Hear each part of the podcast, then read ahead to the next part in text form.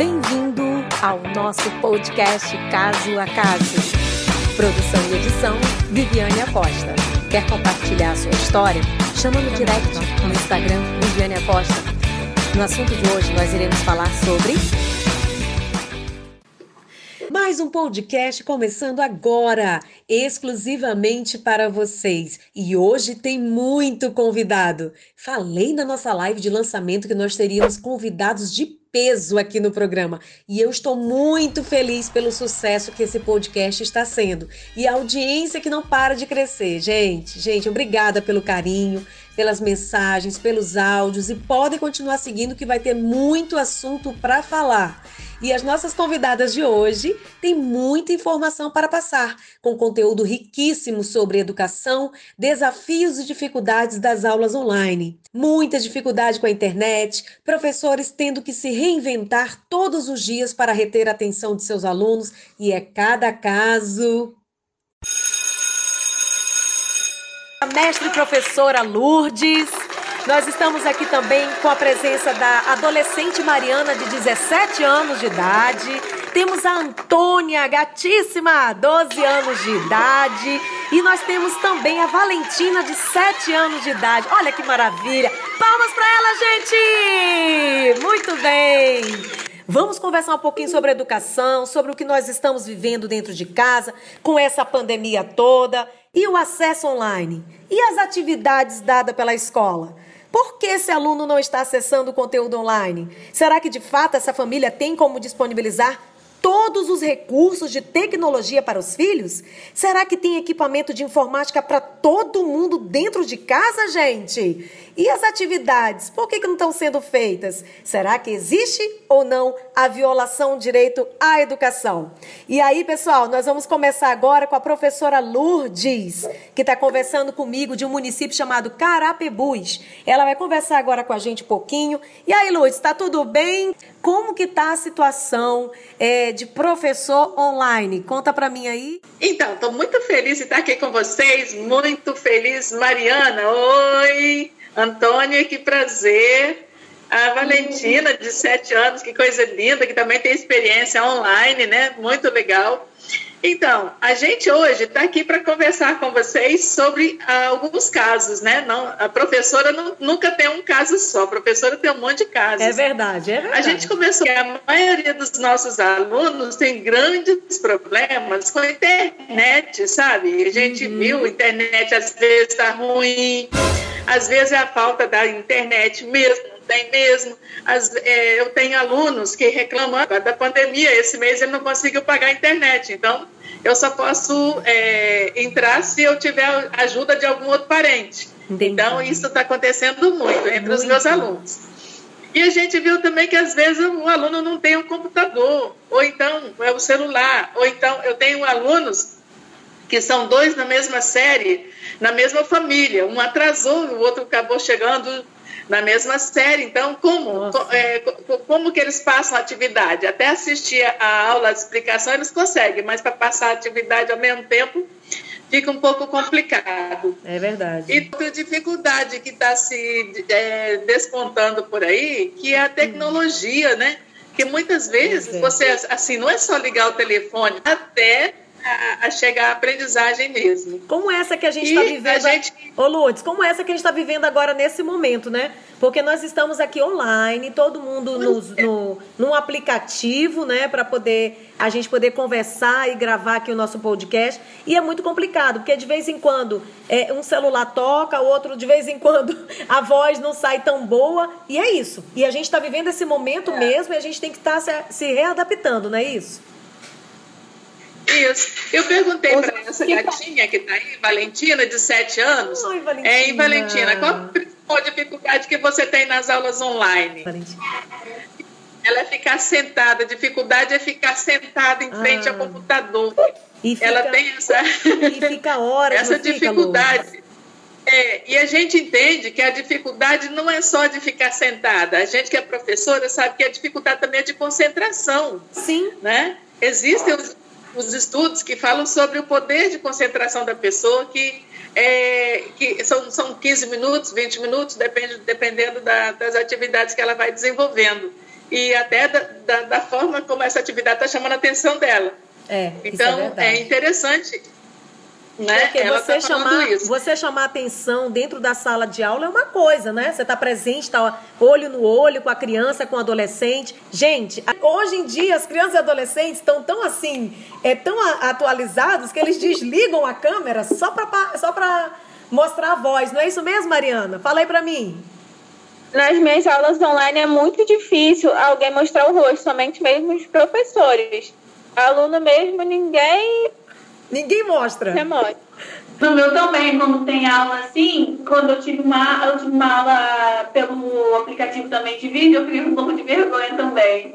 Ah, aí a professora fica... apareceu, ah, não é essa, aí eu apareci assim um pouquinho, eu fiquei com vergonha também. Ah, entendi. Mas ah, vocês têm coragem, né? Vocês têm coragem de fazer alguns vídeos e, e expor os vídeos de é. vocês. É. Eu tenho muitos alunos que não têm coragem. Mas é isso. Então, é, eu tenho a gente tem alunos, ô Mariana e Antônia, a gente tem alunos que não tem coragem de postar nem áudio.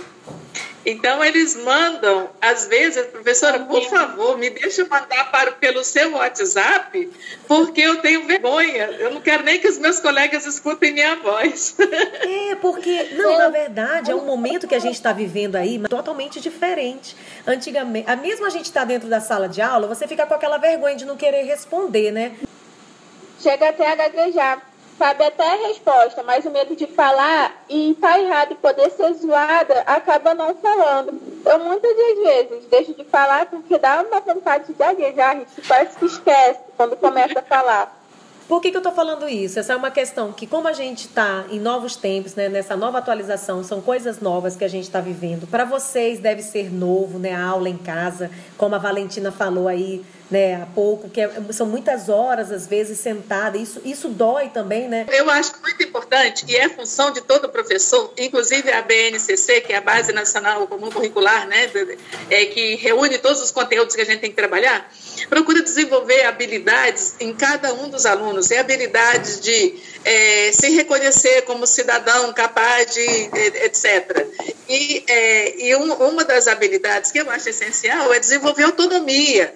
Eu tenho que pro, procurar desenvolver autonomia. autonomia sua, Mariana, Sim. por exemplo, da Antônia, hum. autonomia do estudo.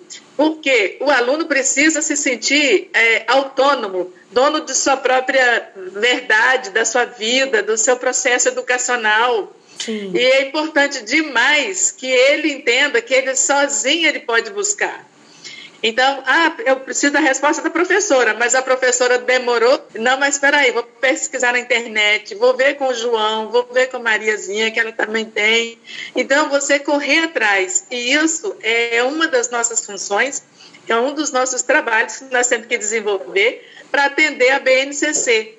Entendeu? Sim. Então, nós, o nosso aluno hoje é um aluno muito mais capaz, porque ele está buscando essa autonomia. Aliás, esse é um dos resultados positivos desse ensino online. Entendi. Um dos, um dos resultados positivos dessa pandemia. Um assunto que está aí também em voga, né? A situação de volta ou não volta às aulas, né? E a gente já discutiu isso muito, tem sido muito batido também na internet, falando que é muito arriscado, né? Ter que voltar agora às aulas e, e a criança ou o adolescente trazer o Covid para dentro de casa. Mas pelo menos como você falou, né, Lourdes, eles agora estão um pouco mais independentes, eles estão buscando, e é justamente isso, a gente buscar o outro lado, aquilo que edifica, né, aquilo que vai fazer eles crescerem. Acho que a pandemia não vai acabar por agora, porque está muito difícil, está aumentando, as mortes estão aumentando, está tudo fechando novamente. E eu acho também meio irresponsável da parte de alguém abrir uma escola nessa hora, né? Uhum.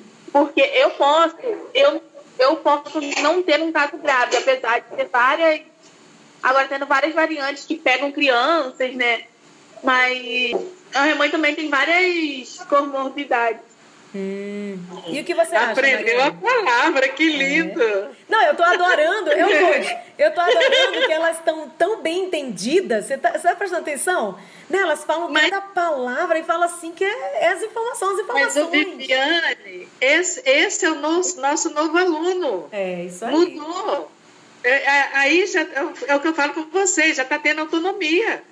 Muito legal. Muito bom Bacana. mesmo. Com isso tudo, eu acho que para mim as aulas não vão voltar agora. Tem gente que fala que volta. Hoje mesmo apareceu uma notícia para mim que talvez as aulas do Rio, segunda-feira, já tá normal para ser aberta. Apareceu no meu celular umas mensagens, porque quando uma notificação do Google mesmo. Se tivesse uma vacina para todas as pessoas ainda, já se todas as pessoas já tivessem tomado a vacina, aí tudo bem. Mas como as pessoas ainda não tomaram, não sabe, igual a Antônia falou, não sabe se outra pessoa pode ter e pode. Pode ser assintomático, né? Que a pessoa às vezes tem e não, e não sabe. sabe. Aí pode pegar para outra pessoa que tem um problema gravíssimo e até morrer. Então eu acho que no momento é melhor ficar todo mundo em casa fazer as atividades, mesmo que está complicado. É bem complicado, porque para mim eu acho bem complicadinho. Para mim também.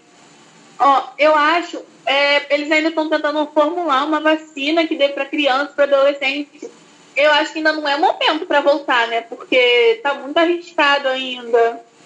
Eu não teria, eu não teria essa coragem de ir para a escola e eu mesmo contaminar, porque tá arriscado para todo mundo, até eu não sendo do grupo de risco. Em primeiro lugar, eu acho que nossa vacinação está muito lenta.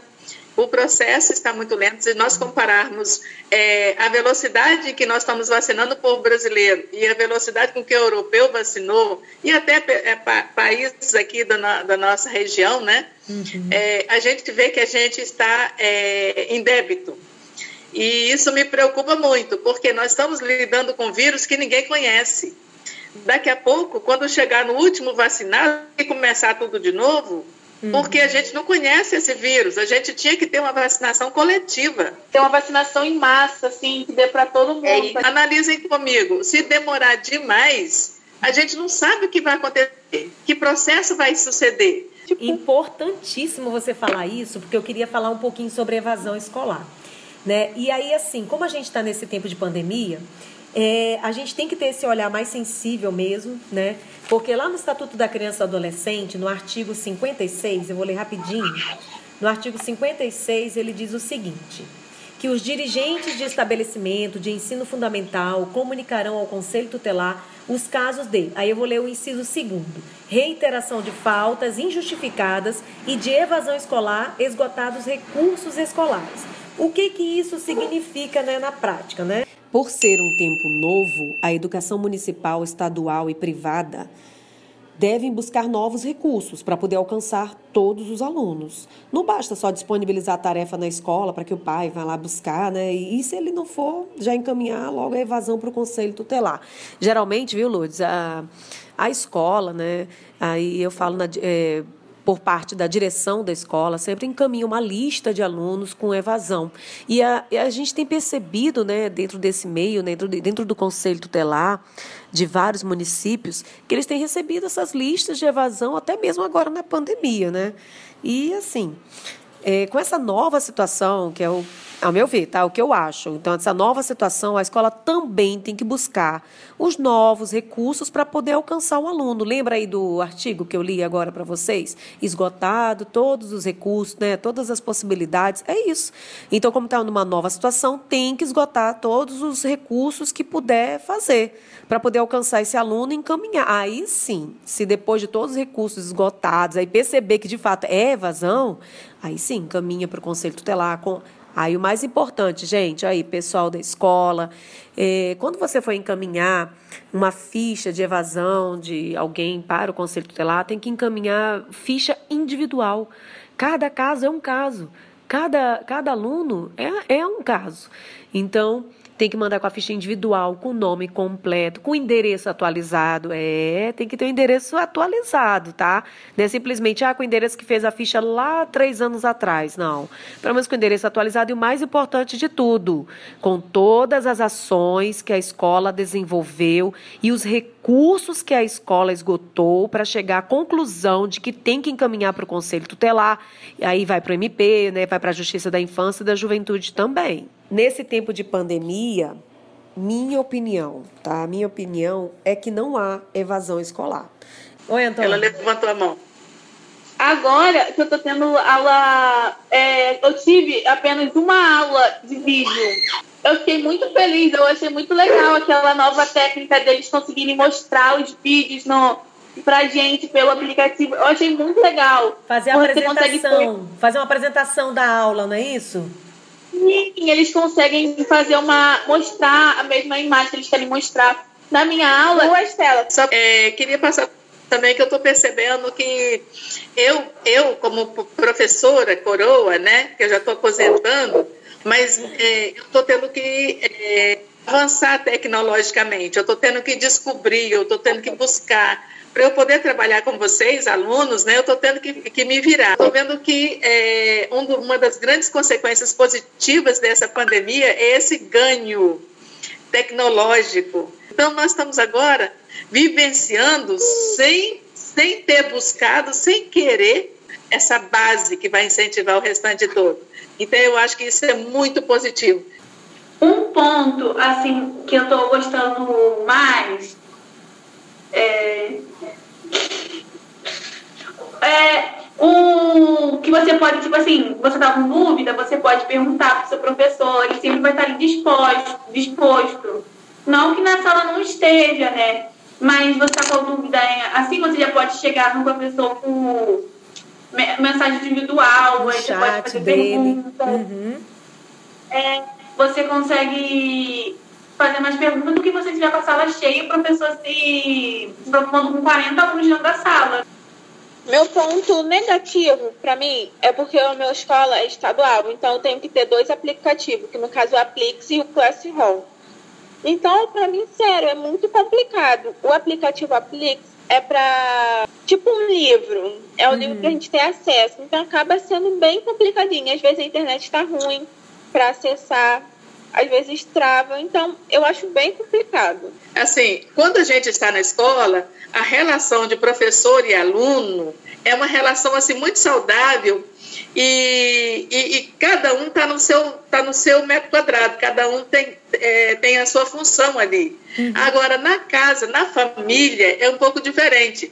Então, muitos pais não têm é, noção de pedagogia, então eles não é sabem passar para o aluno. Além disso, ele, ele, ele fica prejudicado, a mãe também, pela relação mãe-filha, o pai e filho, entendeu? Você acha que o professor tem que ter um olhar sensível também para esse tipo de situação? Né? Quando o aluno precisa Com de certeza. ajuda?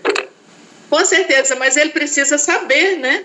Uhum. Se, se o professor não souber que isso está acontecendo, passa batido. É. E, e quem vai sofrer é o aluno. É verdade. A, Gente, a nossa preocupação é, é o aluno que sofre. Pessoal, muito obrigada. O podcast de hoje foi maravilhoso, falando um pouco sobre educação. E aqui com a gente, essa galera gostosa, essa galera cheia de riqueza e conhecimento. A nossa professora Lourdes, a nossa queridíssima Mariana, de 17 anos. Meu Deus, como cresceu! A nossa lindíssima Antônia, 12 anos, virou adolescente, hein? E também a Valentina, de 7 anos, que participou aí no começo com a gente, ó. Um beijão para vocês, tá? Depois que tiver tudo pronto, pode espalhar que o podcast vai fazer muito sucesso, tá bom? Beijo para vocês, hein?